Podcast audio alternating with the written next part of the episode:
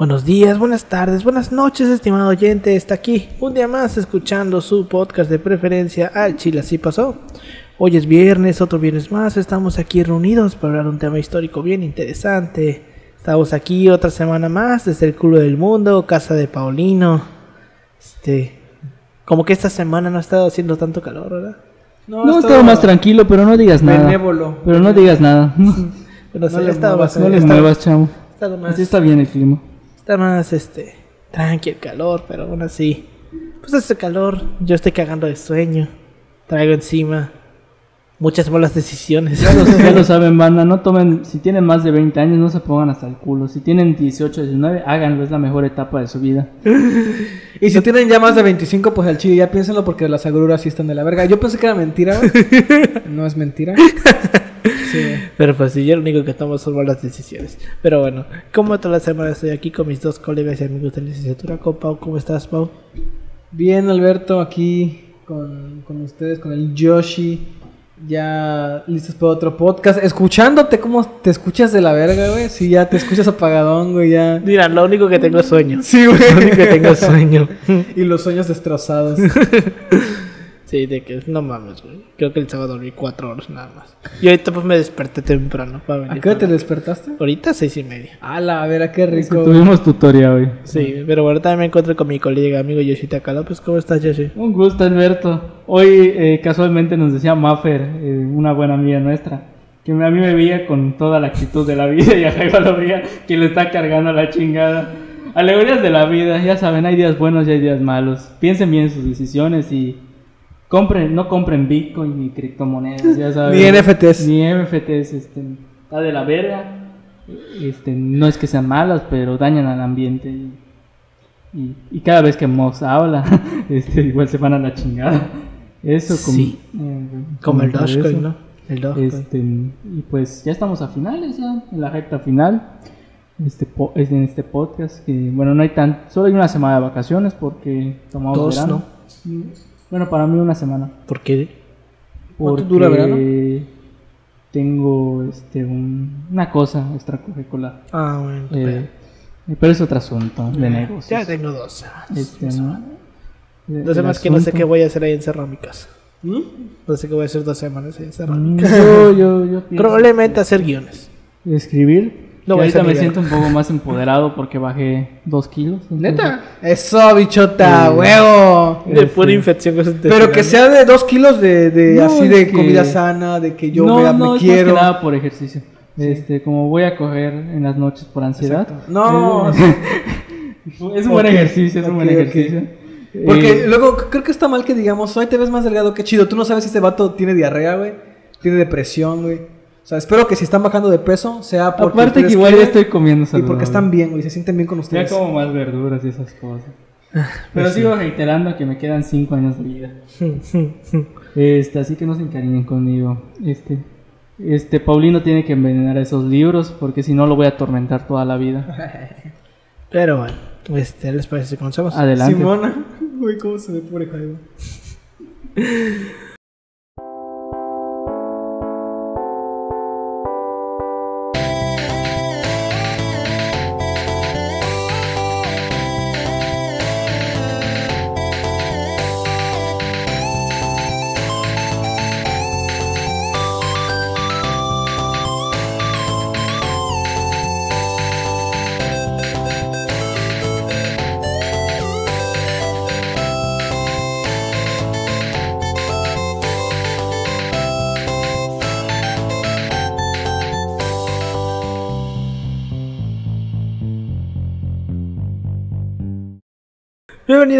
A El Chino Pasó, un podcast de historia mexicana y universal, donde su servidor, Alberto González, le va a contar a Ángel Paulino Chan y a Yoshitaka López una historia chusca, bizarra, increíble o surreal acerca de algún personaje, proceso o hecho en la historia.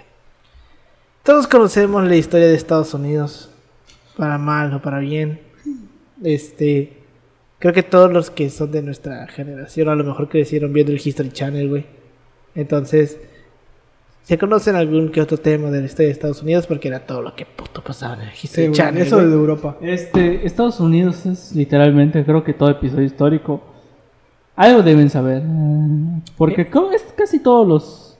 Es tema de casi todos los días. Porque bueno, ya ves a su gobernador de Texas que nos quiere invadir hacia la verga. No, no es el gobernador, es el senador. No es el gobernador. No, güey, Ken Ah, Salazar. no. Ah, yo pensé que te referías a Ken Salazar. No, no. No, no, no. Ese no, no. no. Yo, Este, es el yo tengo entendido que Ken Salazar es senador. No, no, es el embajador.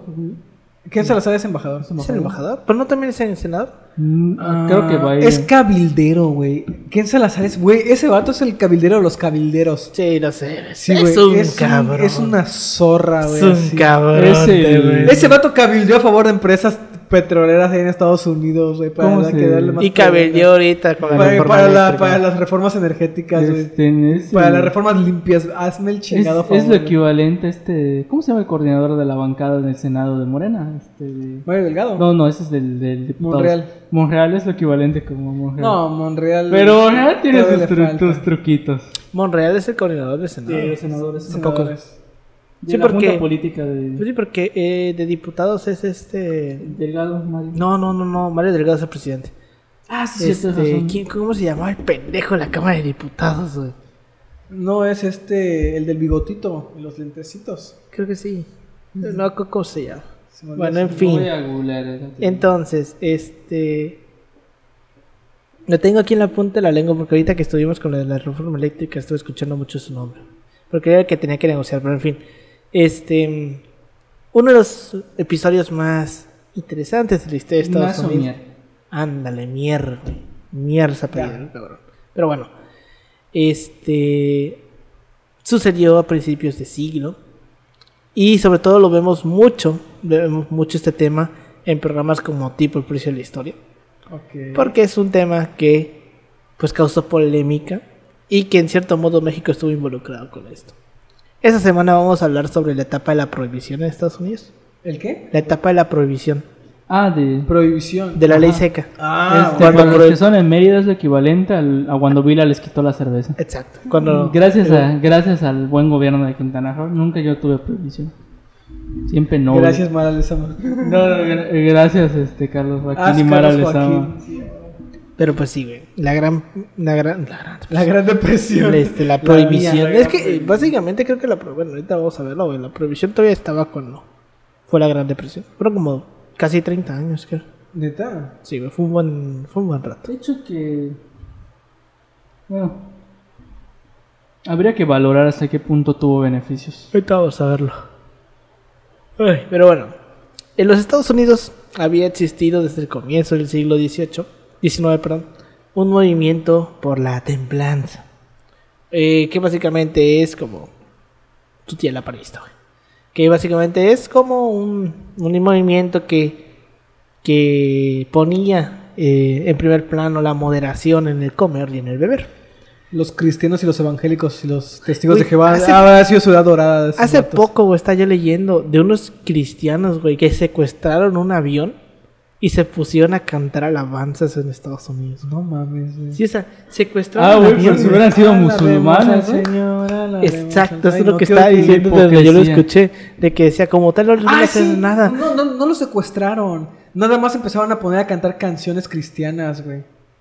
Sí, sí, sí. Pero bueno, Pero, güey, ¿qué pido? Es como de que, ajá, a ver, vamos, yo quiero ver qué hubiera pasado si hubiera, como dice yo, si hubieran sido musulmanes. Exacto, es lo que estaba, es exactamente ¿Cómo, lo que cómo cantan en musulmán?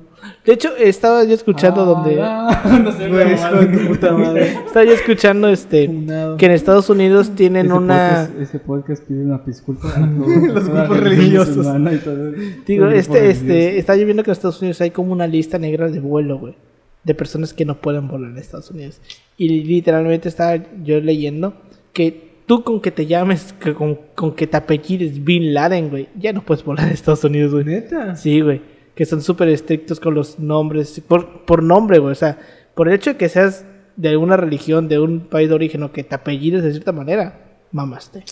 Te meten a la lista. Verga. Sí, güey, pero bueno. Este. Entonces, pues este movimiento tenía esto de que, pues, modérense al comer, modérense al beber. Y luego terminó pues, llegando a la prohibición total de consumir alcohol. Y finalmente, como una condena de todo lo relacionado con el alcohol, especialmente a la industria que lo producía y la vendía. A lo largo del siglo XIX, diversos líderes religiosos de iglesias protestantes y populares entre las masas anglosajonas del país habían insistido públicamente en regular el libre consumo de alcohol, al cual culpaban de los diversos males sociales, que esto es súper común. Eh, o sea, algo que es interesante de ver, por ejemplo, cuando se analizan los problemas de la sociedad, en el sentido de eh, este discurso de los males sociales, es que por lo general se busca atacar de alguna otra manera, si bien eh, hasta cierto punto sí es beneficioso atacar los problemas básicos, como puede ser el alcoholismo, como puede ser la prostitución, etcétera que de alguna manera responde a un discurso, porque esto lo estaba viendo en epidemiología, eh, lo que surge bastante en esta época es un discurso de eugenesia. Eugenesia en el sentido de, eh, en, en- en el sentido de tener mejores este, ciudadanos que, que Ah, estén sí, bien de güey, lo salud. de la eugenesia. Este- eso eso, eso fue un tema que estuvo muy presente en los nazis, güey. Eh, o sea, es una eugenesia, no, si bien no racial. Curiosamente también en los socialistas. ¿no? Ajá, pero... Ajá, Sí, o sea, ¿cómo? sí, También en los socialistas. Ah, sí. Eh, Sí. O sea, no se refiere si bien a, a lo racial, sino se refiere en torno al discurso de la salud. Que si se atacan estos males sociales, pues Van a va desaparecer. mejor- va a desaparecer. Sí, porque se van que a no necesariamente es, es lo más adecuado en ese sentido. Y yo lo reitero, hay que atacar las bases de los males sociales. Así como digo, la violencia no se ataca mandando al ejército. se- Sí. se- Pero pues sí, güey. Sí, yo, yo, yo, yo, yo soy partidario de que un buen paso sería quitarles el dinero a los narcos y las armas. Pero esa es mi fin. ¿Sabes qué? Por eso te, te voy a decir algo. A ver, ahorita que dices eso del alcoholismo, eh, con, con Alma, precisamente, una compañera nuestra que tenemos. Que está trabajando nuestra, salud, si no me equivoco. eh, eh, había siempre algo que nos estaba. Algo, fíjate, me lo preguntó precisamente ayer. Mm, Dice, ¿tú tienes alguna forma de copiar? O sea, copiar es, es- lo entiendo como algún tipo de cosa que hagas para evitar algún comportamiento obsesivo o para evitar algún comportamiento nocivo. Eso es lo que yo entiendo por copiar, ¿no? Por ejemplo, muchos copian viendo anime. O sea, para evitar la realidad culera y Exacto. pensamientos malos, ven anime. Otros eh, hacen Todos tienen deporte. un escape. otros hacen box. Tú sabes quién eres. Tú sabes quién eres. Tú sabes quién eres. Estás en un torneo. Tú sabes quién eres. ah, bueno. Que te vas a meter a Transilvania. el chiste que yo les decía, imagínate a los boomers, que ten- a la gente que, que nació después de la guerra mundial, todo ese pedo, los, los abuelos, güey, Sí, güey. que no estaba normalizado ir a terapia, Ah, puta. cómo copiaban, güey. Y estábamos diciendo, bueno, las formas de violencia, violencia exa- exacerbada, pegar a las cosas, a tus hijos, eran a lo mejor formas de copiar, no estar en el lugar era una forma de copiar. hecho, el alcoholismo, ajá, de dijimos, hecho, y tocamos el tema del alcoholismo, o sea, cómo el alcoholismo te, te, te extrae de esa realidad que no quieres vivir o con la que no te sientes bien y que te afecta y te, y te resguardas ahí en el alcohol. Tiene cierto sentido, creo yo, en ese momento les hacía sentido, bueno, vamos a atacar el alcoholismo porque causa problemas, pero no te ponías a pensar, güey, esta madre es un mecanismo de defensa de la persona para evitar ciertas cosas que tú no estás evitando. Sí. O sea, mientras tú no evites esos, esos males que está viendo ahí, Va el alcoholismo va a seguir ahí. Pues es como ahorita que platicamos de eugenesia, para los que no conozcan básicamente la eugenesia es pues que la gente con defectos no se reproduzca. Así. Básicamente, Básicamente si lo queremos ver desde una perspectiva Muy general. muy general, simplista. así, Es eso. muy simplista, o sea, que tiene, tiene un trasfondo interesante y habría que ver. Sí, o sea, básicamente es como que tienes síndrome de Down, no te reproduces. Si estudias en el Este, colegio de bachilleres, presta atención a tus clases de ética y valores. Ahí se toca ese tema. Nosotros no somos tus profesores. Pero básicamente es no O tienes como lo síndrome de Bukele, ¿no? Hay pedo con las bandas. Mete a la cárcel a todos los que tengan tatuajes. Eh, cual, cual. Es básicamente, son mamadas, ¿no? Pero pues sí, continuando. El incremento de la inmigración en Estados Unidos desde 1850 puso a los líderes religiosos estadounidenses en contacto con amplias masas inmigrantes que no compartían sus opiniones respecto a la restricción del consumo de licores.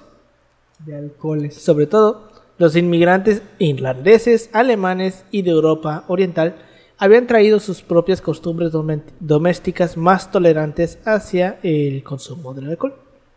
Mientras que los predicadores protestantes más conserv- conservadores, que mayoritariamente eran anglosajones, insistían en que los recién llegados adoptaran una opinión contraria al libre consumo de alcoholes. La guerra de secesión, de la que algún día vamos a hablar, había impedido el desarrollo de mayores campañas para impedir el libre consumo de alcohol. De hecho, el alcohol se usaba en la medicina, güey. Era una manera de anestesiar. Sí, bueno. ah, Bueno, de hecho, ¿eh? O sea, bueno, porque sí. Se usaba el alcohol, alcohol para tomar. Sí, sí, para tomar. Mira, yo te puedo decir, güey, que Conozco Neta, gente no que lo se toma sientes. alcohol etílico. No lo sientes, güey. O sea, el fin es alcohol, ¿no? Finalmente esa madre... Ajá. Pero, o sea, uno estando, pues, en estado inconveniente no siente el vergazo. Yo te puedo decir que el viernes me metí un putazo y no lo sentí, güey. aquí sigo. Aquí sigo, güey. O sea, me caí de culo porque se rompió una silla donde estaba sentado y caí así, ¡pra, güey! Yo no sentí nada, güey. Yo me levanté. Pinche sí, güey. Entonces, sí, sí, sí, se, se usaba para, el- para la... ¿Cómo se llama? Para la, la Relajar. medicina, güey, para relajar, para anestesiar, güey, sobre todo en las operaciones. Pero bueno. Pero la expansión hacia el oeste había causado que gran parte del territorio recién anexado a los Estados Unidos se desarrollase libre de las influencias no- con- más conservadoras de Nueva Inglaterra. No obstante, hacia 1890 la frontera del oeste ya había desaparecido y la propaganda del movimiento por la templanza adquiría relevancia nacional. A esta corriente se unieron diversos intelectuales progresistas y liberales, así como líderes sindicales de izquierda, que condenaban el uso y consumo de alcohol como elemento provocador de atraso y pobreza entre las masas de obreros que empezaban a llenar las ciudades, las ciudades de Estados Unidos. Eso es medio estúpido que los de izquierda están apoyando una, una, una idea pues, que era conservadora. Eh, es algo interesante porque a principios del siglo XX, por ejemplo, si vemos el caso yucateco con Alvarado eh, y bueno, con igual otros gobiernos revolucionarios, es que está muy presente este aspecto del alcoholismo. O sea, de que ellos en torno a sus discursos dicen, no, o sea, es parte de un mal social y no necesariamente estamos hablando ahí en específico de un No, go- de- exactamente. de- bueno, no estamos hablando específicamente de un gobierno específicamente conservador, porque inclusivamente solo se, bueno, entre las medidas que he leído de Alvarado, solo impone la ley seca, pero por ejemplo para la prostitución lo único que hace, Regular. no la elimina, solo la regula. Porque dice, bueno, de alguna otra manera, pues, Que ese tema de la, re- de la regulación de la prostitución es todo un tema muy cabrón. ¿no? Porque es como Es que bueno, de alguna Para la otra- época, sí. Para la época, Bueno, y sí. Y actualmente, hoy en día sigue siendo un tema muy cabrón. Porque. o sea, Tabú. Es, Como que no lo ves, ¿sabes? Como No si es no que lo veo, no es está que ahí. no es como que Es no muy veas, complejo, Es, es muy muy complejo complejo. porque está como de que. Esta idea de que, pues, que sí, que puedan tener su propia. Su propio, pues, como que sus sindicatos, si alguien, ¿no? es Que haya sindicatos, que tengan acceso a seguridad social, a prestaciones de ley, no sé, mamás Pues así, ¿no? está- Eh, pero la otra parte está como de que pues no tendrían que por qué llegar a, esos- a ese punto. O sea, no tendría por qué una persona tener que recurrir a vender su cuerpo para conseguir dinero. A la vez de que eso también se presta, que lleguen personas, que vamos a hacer un grupo de prostitutas, güey, como empresas que te vendan prostitutas. Ay, no. Entonces, como Bueno, que, que no es como que no existieran, que no es ¿sabes? como que no, No existieran, existieran, exacto. pero- Pero... esto es un tema, güey. Ahora sí, ahora sí que si quieren escuchar un poquito sobre esta historia de, la, de tratar de legalizar la prostitución, busque por ahí el nombre del mítico Pancho Cachondo. Ay. Pancho Cachondo fue un, un político yucateco que intentó legalizar la prostitución en la Ciudad de México por el Este, 2006 y producto de ese intento pues es que se le quedó ese mitiquísimo apodo, güey. O sea, Cachondo. Pancho Cachondo que se murió en marzo, por ahí del 12, 13 de marzo se murió Lo Pancho Cachondo. desconozco, la verdad. ¿No ubicas a Pancho Cachondo? ¿Cómo no ubicas a Pancho Cachondo? este, yo estoy más concentrado ahorita en otro tipo de política. En un lugar pues, que con playa. es- En lugar con playa porque me está, Eh. me está llevando la verga de ver cómo los candidatos están de la verga para una gobernatura. Eh, Pancho Cachondo es, Y aparte es, estoy, es estoy un personaje porque, mítico de la porque política. cerró mi restaurante favorito. Ah, pero bueno, este... Durante gran parte del siglo XIX y los primeros años del XX, la inmigración hizo subir las estadísticas de ebriedad y de violencia intrafamiliar. En 1913, un inmigrante italiano de Chicago llegó un día a casa en un completo estado de ebriedad y quiso tener sexo con su esposa, que estaba embarazada. Y como ésta rechazó someterse, la golpeó brutalmente. Como resultado, el niño habría nacido con malformaciones, pero algunos esparcieron el rumor de que el bebé, de que el bebé tenía el aspecto de un demonio. Sí, típico. Mamadas, güey. Típico. Para empezar, ¿por qué tendría que nacer con malformaciones? güey? No sé. Porque pues los No. nos deformaron, no sé, güey. Yo no quería decir eso, pero es que a mí se me hace muy irreal. Güey. obviamente no, güey. Se me hace muy irreal que decir que porque te metió una putiza naciste de O sea, para empezar no naces, ¿no?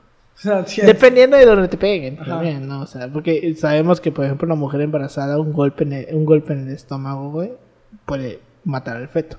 O sea, se sabe, ¿no? sí. Pero entonces yo, o sea, como que a mí se me hace medio lógico decir que puedes nacer con malformaciones, pues. ¿Cómo? Es un güey? parte de lo de la época. Por ejemplo, Sí, yo supo- le recuerdo haber leído en una revista médica que una señora pensaba que su hijo había nacido con los pies chuecos porque durante la independencia ella había tenido mucho miedo, ¿no? O sea, de, de los actos de los, de los insurgentes en su comunidad. Entonces dice que por esos miedos su hijo había nacido. Pues, pues ya ves, es como estas ideas de las, ¿cómo se llama? De las... De las supersticiones. güey. Sí. A- Ayer vimos un ejemplo claro güey, con los pinches güey. eclipse. De la gente, de las embarazadas que se tenían que poner su listón rojo. No sé, yo estaba viendo el eclipse a todísima Yo no lo madre en mi parque. No, que no te, no te tienen que rascar.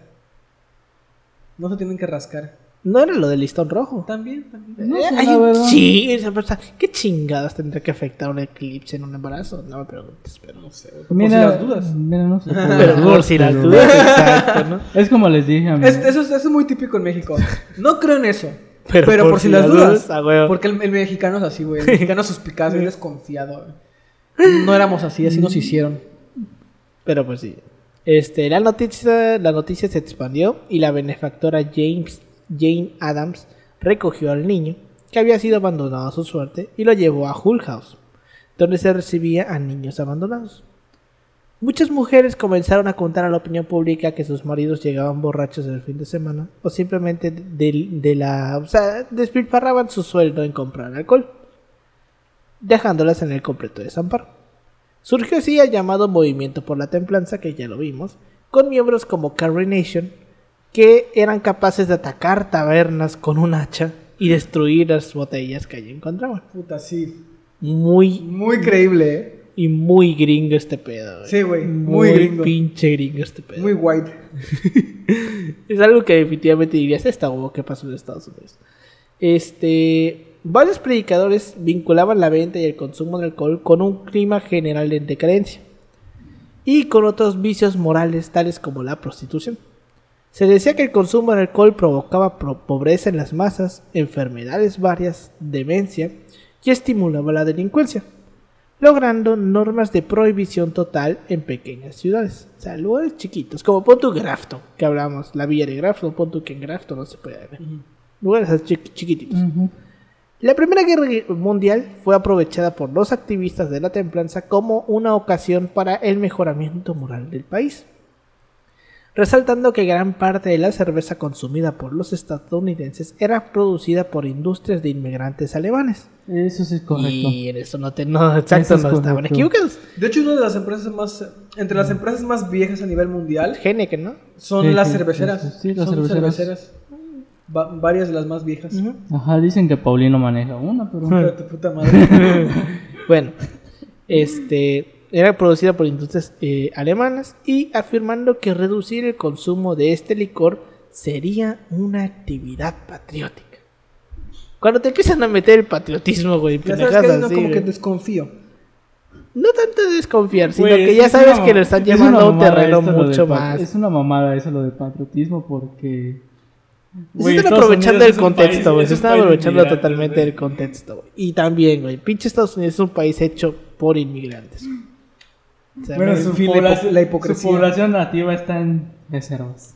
pero bueno. Ah, para los que se pregunten, ajá. Nos subimos mejor con los gringos, no pendejo, estarías en una reserva. Te hacen una reserva. Ahí literalmente, güey, de ahí nos sale, órale, como los caballos. Pero bueno. Los mexicanos hemos tratado mucho mejor a ellos. que- Sí. Pero bueno. Este, el lobby de los descendientes de inmigrantes alemanes opuestos a la provisión del alcohol quedó desacreditado por la propaganda chauvinista y no pudo impedir que se preparase el terreno para una prohibición total al alcohol a nivel nacional. En 1917, el Congreso aprobó una resolución a favor de una enmienda a la Constitución de los Estados Unidos, que es la enmienda 18 que prohibía la venta, la importación, la exportación, la fabricación y el transporte de bebidas alcohólicas en todo el país. En enero del 19, la enmienda fue ratificada por 36 de los 48 estados de la Unión, siendo susceptible de imponerse como ley federal. Y en octubre del mismo año se aprobó finalmente la ley Volstead, que era esto, que era básicamente la prohibición total, porque así se le llama también la Ley seca. Volstead. La ley seca. La ley seca, ley Volstead, la prohibición, etc, etc, etc. Cito. Esta noche, un minuto después de, la dos- de las 12, nacerá una nueva nación, declaró el senador Andrew Volstead, impulsor de esta reforma. Cito también. El demonio de la bebida hace testamento. Se inicia una, idea, una era de ideas claras y limpios modales. Los barrios bajos serán pronto cosa del pasado. Las cárceles y correccionales quedarán vacías. Los transformaremos en graneros y fábricas.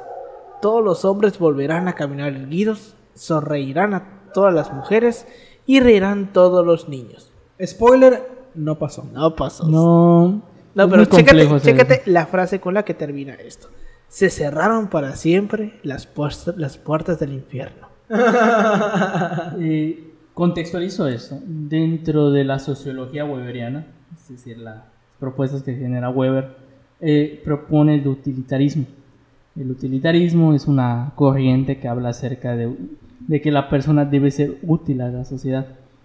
Y bueno, hace unos meses leí una publicación que decía a los vatos que cumplen 18 y no tienen trabajo, son niños prácticamente, deberían meterlos en el ejército sin enseñar. Una mamada así que, pro- que propusieron. Y ahí ves a las personas, Simón, sí, sí, Ay, vamos no. a hacerlo. o sea, la Mira, compa, el día que tú estés No. triste, en un día de descanso, preguntándote por qué te sientes mal por no ser productivo, esa madre tiene su causa Eh, en estas chingaderas del utilitarismo Ajá. social. Entonces, el utilismo social de alguna otra manera hablan, habla acerca de. o sea, es una ventana para entender por qué hay males sociales dentro de. O sea, dentro de que. Dentro de que es. De alguna otra manera es. Dentro del sistema capitalista es también. parte del sistema capitalista y es parte de una política neoliberal, no lo digo, porque el neoliberalismo lo aprovecha para explicar. De hecho, hay un libro que se llama La privatización del dolor. Desconozco si hay una versión en español, porque la que conozco está en inglés. De ahorita me voy a acordar el nombre. Hablan acerca de cómo a partir del post-Fordismo, eh, o sea, las personas de alguna otra manera ya no tienen supervisores, porque ya no tienen burocracia, pero sienten el constante pensamiento de que no está siendo productivo. Entonces, toda esta, esta gama de explicación eh, teórica, una vez lo explico, teórica, eh, forma de parte de un análisis conceptual en donde explican estos tipos de discursos y acerca de por qué han fracasado. No se trata solo de dar trabajo, no se trata de eliminar todos esos males, es generar las condiciones adecuadas, que es un proceso de larga duración, para que la sociedad vaya en mejor camino. ¿Qué te puedo decir? Es extraño este tipo de cosas, porque es culero decir que pues tienes que ser a huevo útil para la sociedad, ¿sabes? O sea, porque no es una máquina, güey. Exacto, no es una máquina. No, no es un producto, es como que, ah, si no eres útil, pues ya vales verga. O sea, tú uno puede, mm, para empezar la palabra está productivo, ¿sabes? Es, es muy, Muy propio capitalista. de esa época. Muy Muy, capitalista. capitalista. No, igual no tanto porque igual los socialistas lo eran, ¿eh? En ese Bueno. sentido usaron también ese pedo del utilitarismo. Bueno, en fin. La ley seca, como tal, no prohibía el consumo de alcohol. De hecho, se siguió importando vino de Jerez para el uso medicinal, porque les comentaba, se usaba, para se usaba me- medicinalmente, pero lo hacía muy difícil para las masas, porque prohibía la manufactura, la venta y el transporte de bebidas alcohólicas, ya fuera para importarlo o exportarlo. Y aunque la producción comercial de vino estaba prohibida, no impedía la venta de jugo de uva, que se vendía en forma de ladrillos y eran utilizados para la producción casera de vino. Sí. Aunque sus fabricantes indicaron en sus envases que los clientes deberían impedir la fermentación del jugo para así no, no violar la ley. Porque en cierto modo lo estaban manufacturando. Sí, güey. De hecho, es como, e- e- era como hacer eh, tepache, güey.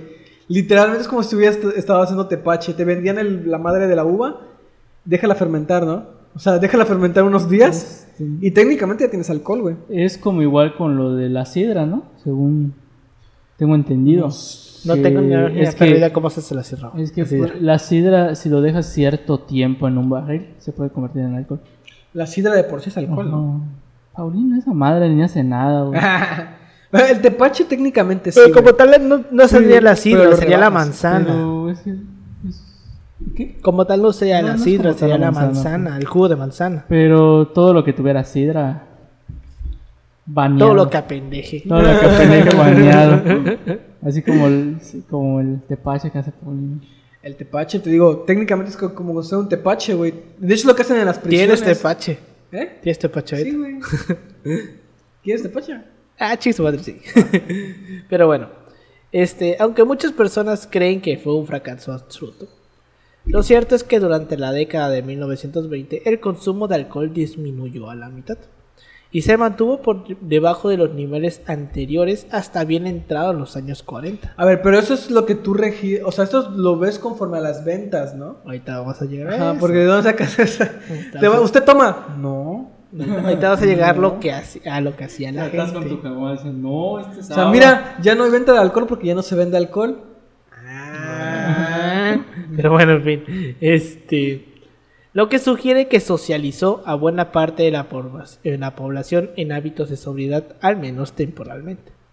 Ahora bien, tuvo efectos secundarios negativos y fue perdiendo apoyo progresivamente. Se siguió produciendo el alcohol de forma clandestina y también importando clandestinamente de países limítrofes, sobre todo México.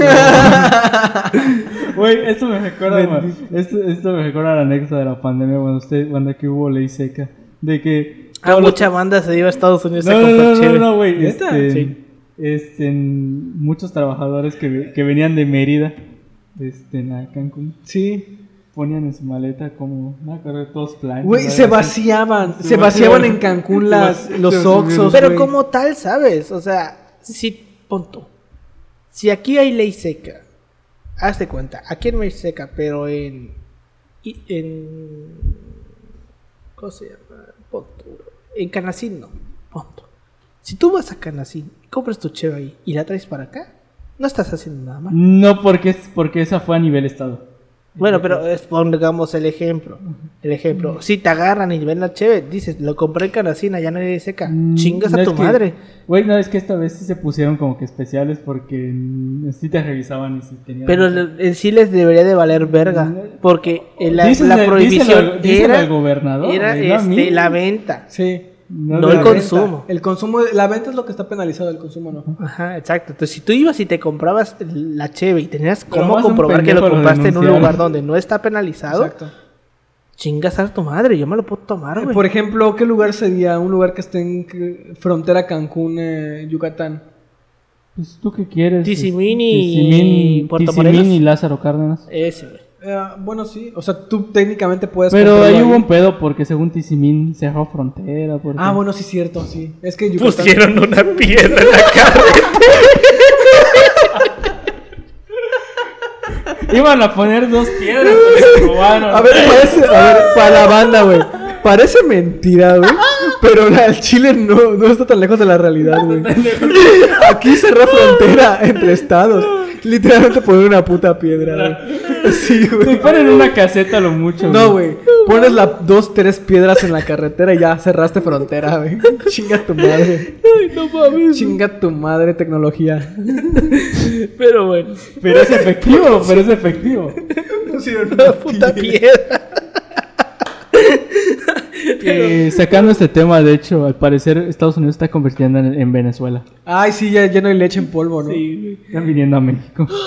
Dios, en fin. Ahora, me dan ganas de mandarse al gobernador de Texas. Ay, sí. Decirle, Pero bueno, entonces como decíamos, se importaba de otros países como México, provocando un auge considerable del crimen organizado. Hubo numerosos casos en donde ciudadanos compraron licor masivamente durante las últimas se- semanas del año de mil- de 1919, antes de que la ley entrase en vigor el 17 de enero de 1920, para así atender el consumo propio. O sea, básicamente hacían lo que hace la banda, güey, este, cada vez que hay ley seca en elecciones, güey. Como es sábado y domingo, compran su pisto desde el viernes para tener reservas para sábado y domingo. Eso es lo que hicieron estos güeyes. Qué verga, güey. Pausita. Es, mo- es un momento México. Una publicación que acabo de ver. Ya lo sabes, nunca den sus datos personales, nunca sabes que un individuo te Peor, güey. Te van a cállate, se lo voy a poner. Dice que nos van a cambiar a Movistar. Pero bueno, este, la persistencia. Ahí tienen tipo. La persistencia de la demanda de... Ah, pillofón. persistencia de la demanda de bebidas alcohólicas estimuló la, la fabricación y la venta de licores, que se convirtió en, un en una importante industria clandestina. La ilegalidad de esta, de esta práctica causó que el alcohol así producido adquiriese precios elevados en el mercado negro, atrayendo a este a importantes bandas de delincuentes. El gran claro ejemplo de, este, de esto fue Al Capón, de donde se, eh, se inspiraron una infinidad de películas.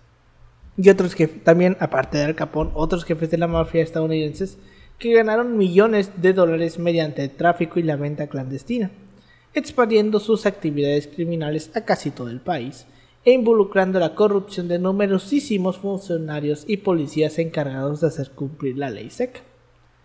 Muchos de los delitos más serios de la década de 1920, incluyendo robo y asesinato, fueron resultado directo del negocio clandestino de alcohol que operó durante la ley seca. De hecho, que es, eh, bueno, lo que planteas está interesante porque igual eh, si se analiza en el caso de la droga, También. es, es, es casu- casualmente es un, es un factor que, que habla de la prohibición, por eso dicen, bueno, legalizar ciertas drogas sería beneficioso, sí y no, es un debate que, que es interesante de hacer, que es interesante de analizar. Me parece que la Suprema Corte autorizó, creo que ahora es legal, hasta 5 gramos de marihuana puedes portar. Me parece. Sí, 5 gramos. Mm, Entonces es igual interesante analizar estos factores, o sea, cómo una ley de alguna otra manera provoca este algunos efectos negativos. Entonces, pues, Pero pues sí. Entonces, se- básicamente los vatos se estaban empezando a matar, güey, entre ellos por alcohol. A ese punto llegaron.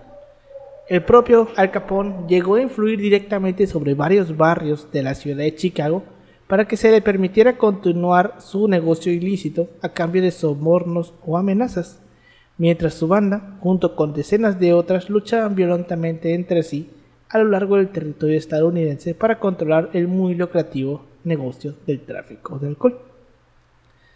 La ley seca debió considerar excepciones en el caso de los médicos, que recetaban la ingestión de alcohol como un tratamiento terapéutico en situaciones muy, muy específicas o el uso religioso del, vin- del vino para el rito cristiano de la Eucaristía y los rituales judíos del Sabbat.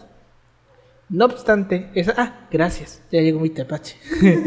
no obstante, estas situaciones eran demasiado excepcionales para servir como excusa a la mayoría de los consumidores de alcohol. O sea, tú no podías decir, ah, es que A estoy. las 12 de la noche en la calle es que vengo de mi médico. A huevo, o sea, es, es que tengo depresión. O sea, no, güey. Mm. Este. Por lo cual, diversos comerciantes ilegales adulteraban el alcohol previamente destinado para usos industriales con el fin de transformarlo en bebida.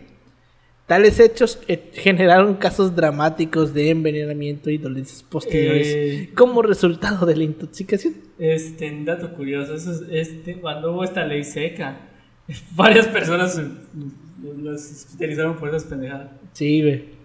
Este, pero comenta Didier de que son los que mayor aguante tienen, los que, los que no les pegan. Ya ves, güey. Incluso un medicamento de la época basado en el etanol, que se llamaba el Jamaica Ginger, fue modificado como licor, causando también serios daños a la salud de sus consumidores. Es como los pendejos que, que se drogan con jarabe de... Hubo gente que quedó ciega en ese, en ese, en ese periodo también. Pues, porque hacían licor de madera, ¿no? O algo así. No sé, güey, pero sé que... O sea, es que para hacer licor tienes que tener... Tienes que estudiar primero. No es hacer licor por licor. No es nada más hacer tepache y ya, güey. Ajá. Que de hecho el tepache de Paulino ya mero me deja ciego, pero vale totalmente la pena. Está rico. Está rico. Este, no, o sea, hay que tener ciertos niveles de... O sea, eso te lo explican en la clase de química. Presten atención a la, clave, a la clase de química. Cuando tú haces alcohol lo tienes que destilar. Y hay un cierto grado que es consumible y que no es consumible. Este, entonces, ¿por qué se los digo? Porque yo hice alcohol etílico. igual hicimos alcohol del chido. Eh, con el equipo de destilamiento. Porque hay Mira, que, hay yo que me hervir- acuerdo en la secundaria que eh, mi secundaria Yo tenía esquilo- un esquilo- una- una- una de esas mierdas de, esquil- de destilamiento. Estuvimos, separamos, no me creo que agua de Coca-Cola o algo así, güey. Dos putas horas para ver caer una puta gota tardamos, Es güey. que- de agua. es que De tarda, agua. A la verga. Tardamos un vergo, güey. Es que a, a lo que voy, eh, tiene todo un procedimiento, tiene todo Sí, un chiste. obvio. Y si usted no lo sabe hacer, no, mejor ni le, Es mueva que, ni le haga. es que yo me acuerdo del profe que estábamos todos así ya hasta la verga y dice, ya va a caer, ya va a caer. Ah, miren chicos, cayó. Este, es que, bueno, no me acuerdo en tu caso. Es que para el caso mío fue. Mira, no sé, creo que fue, Coca-Cola, alcohol, es fue probablemente alcohol. que no haya sido. Fue alcohol, no fue alcohol. Eh, no tardó no tardó mucho. O sea, cada equipo lo hizo con algo diferente y por ejemplo, en mi caso no tardó mucho. Bueno, en fin. Este. ah, ok. Esto, es, que, es que me perdí, lo siento. Eh, lo de bueno, entonces, estas, estas, este. Ajá, exacto, terminaron en, en envenenamiento. Como consecuencia de la prohibición, el volumen de negocio que pasó del ámbito legal a estar controlado por los gángsters fue de 2 mil millones de dólares. De la época. Negociote, güey. De la época. Está cabrón porque al Capone lo metieron al, a la- Literalmente al para- bote por evasión fiscal y no por alcohol. Literalmente, güey, para comprarte un estado, güey. Creo que con eso te puedes comprar un estado fácilmente. Todo Con México. eso puedo vivir sin pedos. Y esta cifra incluye los impuestos sobre el alcohol que el gobierno dejó de percibir, porque evidentemente había impuestos sobre el alcohol que dejaron de percibir. De hecho, ese, igual aquí en el periodo de Alvarado, fue una de las disyuntivas de decir, bueno, deberíamos dejar de vender alcohol, pero era como de que, güey, y los impuestos, o sea, no importa los impuestos, porque era más importante como que solucionar los problemas sociales, ¿no? Pero pues, varo es varo. Ya ves, güey. Uno de los responsables de defender la ley seca fue acusado de robar 2 millones y medio de, dólares, 2 millones y, y medio litros de alcohol, perdón, de los almacenes de la policía y de haber gastado 4, mil, 4, 4 millones de dólares en sobornar a agentes. Bien En- verga. En, exacto. En 1933, el último año de la prohibición, fue también el más violento en número de asesinatos. Cada 10 por cada 100.000 habitantes, frente al 6.7 de, 1900 de 1920. O sea, un chingo. O sea, un chingo. Güey, el doble básicamente. Durante la década de 1920, la opinión pública dio un giro y la gente decidió que había sido peor el remedio que la enfermedad. El consumo de alcohol no solamente no solo subsistió, sino que ahora continuaba de forma clandestina y, de- y bajo el control de las mafias. Y peor, sin pagar impuestos. Exacto. Déjate eso, güey. Déjate, déjate en manos de la, de la mafia, sin pagar impuestos, güey. Imagínate. En vez de resolver los problemas sociales tales como la delincuencia, la ley seca había llevado al crimen organizado a sus niveles más elevados como nunca antes se había percibido en los Estados Unidos. Antes de la prohibición había 4.000 recursos en todas las prisiones federales, pero para 1932 ya había 26.859. Síntoma de que la delincuencia común había crecido gravemente en vez de disminuir. El gobierno federal gastaba entonces enormes cantidades de dinero tratando de forzar la, obe- la obediencia a la ley seca, pero la corrupción de las actividades de las autoridades locales y el rechazo de las masas a la prohibición, demostrada por el hecho de que el consumo no disminuía, hacía más impopular sostener la ley Volstead. El millonario John Rockefeller, quien había apoyado la veda en 1919, comentó en 1932, cito, en general ha aumentado el consumo de alcohol, se han multiplicado los bares clandestinos y se ha aparecido un ejército de criminales, declarando que su opinión había cambiado al respecto. El grave aumento de la violencia delictiva en los Estados Unidos impulsó que a partir de 1930 la opinión pública se, eh, en la opinión pública se culpara la ley seca de este desmadre de la criminalidad. Cosa que tiene sentido. Es que sí, si se analizan las causas de. Las causas por las que hay. Por, la, por las que aumenta la violencia de alguna otra manera, o cuando se quieren ver porque hay otros males, te das cuenta de que sí hay problemas dentro de esa ley. O sea, hay asuntos que puede generar un beneficio a corto plazo, pero a largo plazo es, es muy, muy cabrón. Es el mismo periodo en el que Cuba se vuelve como que tiene como que su boom de de, Pues sí. de ya bares, su boom de, de, de hoteles y de casinos. ajá, de casinos. Sí, de hecho, mucho de lo que, de lo que hacía la gente, y un gran negociazo que tuvo la gente del norte, es que pusieron cantinas y bares pegados a la frontera. Y así la gente que vivía pues, pegada a la frontera venía a México a ponerse las de Así que no es, y no se está, no a no está gratis este, lo de porque hay un chingo de bares por la frontera. Es por eso. Y igual casinos sobre todo, porque también hecho, hubo un o sea- tiempo en el que estuvo prohibido. Creo que también con la prohibición vino esta la prohibición de los casinos. Me parece. De hecho, o sea, bueno, igual es interesante porque en, en la actualidad, por ejemplo, en Estados Unidos, en teoría no puedes consumir alcohol hasta los 21. Por eso muchos vienen a México a los 18. A los. Spring Break, Ajá, los los llaman, Spring Break. los Spring Break a Cancún. Ajá. Y a esos vatos se los chingan. Porque les venden mierdas adulteradas, güey.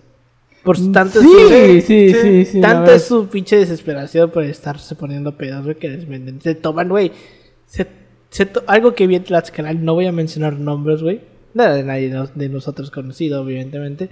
Literalmente estaba tomando una mierda que parecía fabuloso. No mames. Era literalmente cosaco, güey. Mezclado con Tonayán. Digamos. Esa mierda. güey, se Parecía fabuloso. Te juro por mi puta vida que parecía fabuloso. Bueno, pues esa mierda es lo que Eh, toman los Spring Breakers. Ni, ni cierta, No, pero- peor, güey, porque el peor. cosaco pues te cuesta unos que como 30 baros más o menos No en la lo sé. botellita. no Güey, parece refresco esa mierda. Sí. Sí, parece refresco, Güey, ni lo, sí te pega. ni lo Pero, güey, en, en Cancún, te digo, porque yo lo he visto, es el alcohol más asqueroso. Ese que cuesta 50 pesos la botella, güey. De, de ese que te dice mézclelo cuando lo consuma. No se lo vaya a tomar directo porque va a valer verga. En Veracruz hay uno que se le dicen polollos. Que literalmente la botella te dice no consumir en esta graduación. Rebájelo con agua. Así, güey. Ese es el, al- el alcohol que te venden, güey. Un Tonayán, güey. No, Tonayán tiene más prestigio. El Tonayán sigue siendo O algo- sea, sí te, te ve jodido, pero tampoco es como que para que digas, bueno. Este, Pero es que el pedo es que tiene que saber fuerte. Y el Tonayán no está fuertecito. Es de caña de, es de caña de azúcar. ¿no? Lo que te venden en los en Spring Break es el tequila, un tequila blanco. Que te cuesta, creo que la botella como, puta, creo que 50 pesos, güey. Y sabe a, a- alcohol etílico. Ah, ya sé literalmente. cuál dices, ya sé cuál dices. No es como que yo lo hubiera consumido, pero sí sé que, que, Sí, de me habla. Paulino. Este, Verga. eh, Nunca pidan shots gratis, eso sí, Este- por favor, si vienen a Cancún, si van a Cancún, nunca en ningún lado pidan shot gratis, a menos que les lleven la botella y nunca se las van a llevar. Mejor paguen su consumo y nunca pidan shot, así que luego no falta el que hay el cumpleaños shot gratis, porque es el alcohol más asqueroso que se puedan imaginar. Aparte de que está adulterado, pero es otra historia.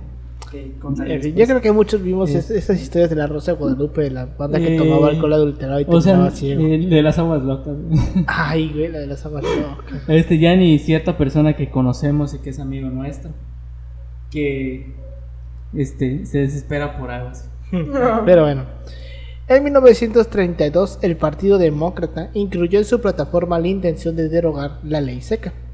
Y Franklin Delano Roosevelt dijo que, de ser elegido presidente, derogaría las leyes que aplicaban la ley seca. Se estima que hacia 1932 tres cuartos de la población favorecía el fin de la veda. La Gran Depresión del 29 había estimulado al gobierno federal en buscar nuevas fuentes de financiamiento en impuestos, mientras que consideraban la industria del alcohol como un posible factor de dinamizador de la deprimida economía estadounidense, además de ser capaz de generar nuevos empleos. El 21 de marzo del 33, Roosevelt firmó el Acta Cullen-Harrison, que legalizaba la venta de cerveza que tuviera hasta 3.2 grados de alcohol, y la cerveza, la venta de vino, siendo aplicable del 7 de abril de ese mismo año, derogando la ley Volstead. Meses después, diversas convenciones estatales ratificaron la enmienda 21 a la Constitución de Estados Unidos que derogaba la enmienda 18. La nueva enmienda fue ratificada el 5 de diciembre de 1933 por el Senado de los Estados Unidos y la venta del alcohol regresó a la normalidad. Y es el fin de esta historia. Hermoso, como los impuestos, la necesidad de impuestos. Puedes hacer que hagas lo que quieras. La necesidad exacta. La necesidad del varo, güey. Bien cabrón. ¿A qué punto nos hemos rebajado? Imagínate, güey, imagínate. Este, está peor que cuando Paulino y yo nos tomamos una foto con cierta personaje de la vida pública. Ay, Un lunes. Un lunes. Coño, no. Nos, Ya va- no qui- ya no nos quiero- afiliaron. ya no quiero ser afiliado del PRI, por favor. No fue del PRI, pero fue de otro partido. Ya veremos, güey. Pero bueno, opiniones que tengas de este tema, Pau. Pues lo que les comentaba es como qué curioso cuando necesitas varo, te vale verga todo, güey. Sí, Así, obvio. Hasta tus principios, güey. Hasta los principios valen madres cuando necesitas varo. Y este es un ejemplo porque, puta, la Gran Depresión les... Sí, cualquiera puede ver películas de la Gran Depresión. Por ejemplo, la del Cinderella Man. Que es con este... Ay, el, el que hace la película de Gladia- Gladiador. ¿Russell Crowe? Creo que es Russell Crowe. Russell Crowe. Ni idea. Ajá, este vato que es de un luchador que cae en desgracia, ¿no? Y para colmo cae en desgracia justo cuando viene eh, La la, Gran gran Depresión. güey, Y como todos están valiendo verga, güey, así pero cabronamente, con asistiendo a las oficinas de apoyo económico para desempleados. Entonces, en ese tiempo, pues, oye, si los dividendos del alcohol te dejaban cuánto, güey, era un negocio de 2 mil millones de dólares en esa época, güey. En esa época. O sea, imagínense cómo no va, a, no va a haber un estado ávido de esos recursos. Imagínate, güey. Exacto. Pero pues, comentarios que tengas tuyos. Pues decir que es un tema interesante, tiene un trasfondo, si lo queremos ver desde la estructura social, desde la estructura económica. Eh, es interesante de ver, de ver desde esa perspectiva, pero igual es mm, igual interesante verlo desde una perspectiva de la historia social. Es decir, cómo las personas de alguna otra manera o la sociedad eh, va viendo cómo es afectada por, eh, de alguna otra manera por ese decreto, qué condiciones de la historia económica nos permiten entender por qué se vuelve a legalizar. Yo solo quiero ver cuando el mafioso se entera de que bajó sus precios del alcohol y había invertido un chingo de dinero, pegó el susto en el cielo.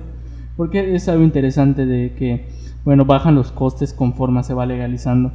Eso sucede con Obvio, güey.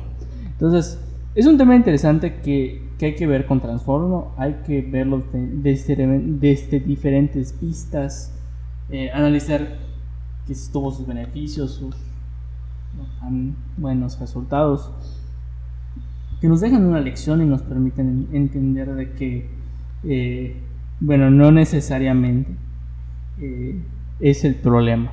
Hay, habría que ver cuáles son los problemas de fondo y de por qué se consume, de por qué hoy la sociedad, por hoy eh, el alcohol es uno de los...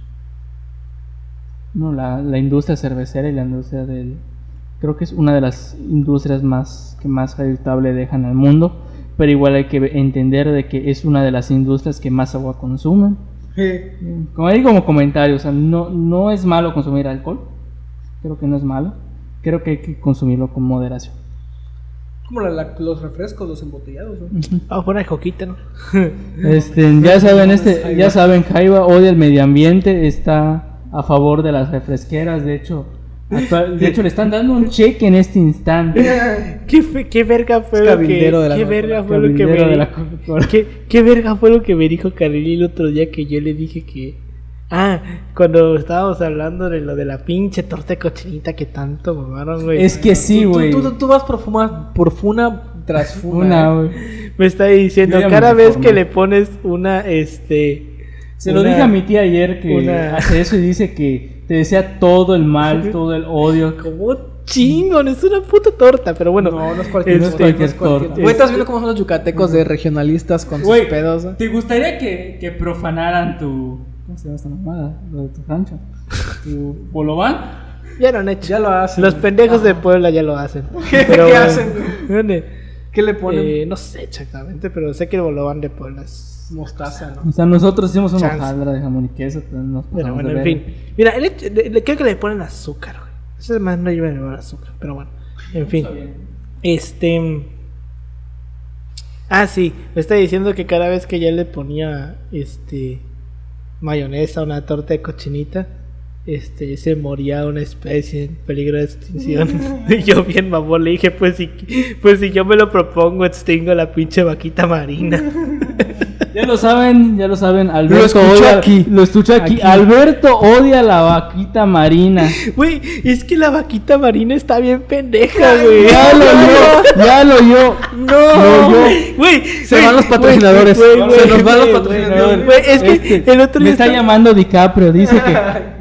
Güey, es que el otro día estaba yo escuchando, güey, que hubo un proyecto de conservación de la vaquita ¿Por qué no marina que querían querían coger? agarrar, querían agarrar dos ejemplares, güey, para reproducirlos. Y que, güey, nada más los quisieron agarrar, les dio un infarto a, la- a los dos, güey, se murieron a la güey. verga. Güey, no. Pero, Le dio un ataque de ansiedad a los dos. sí. Pero bueno, Bueno, en fin. Con eso llegamos al final de este episodio. Patrocinadores no nos, no nos abandonen. No nos quiten los apoyos. Muchas gracias por habernos escuchado. Nos pueden seguir como arroba así podcast en Facebook, Instagram y en Twitter. A mí me pueden encontrar como arroba Emanuel56 en Instagram y en Twitter. A ti, Pau. A mí como Ángel Paulino Chan en Facebook y como eh, Pau-3S en Twitter. A ti. A mí me pueden encontrar como Yoshi.2807. Pues bueno, ya se la saben. Muchas gracias por habernos escuchado. Y nos vemos la siguiente semana. Hasta luego. Hasta luego. Hasta la próxima.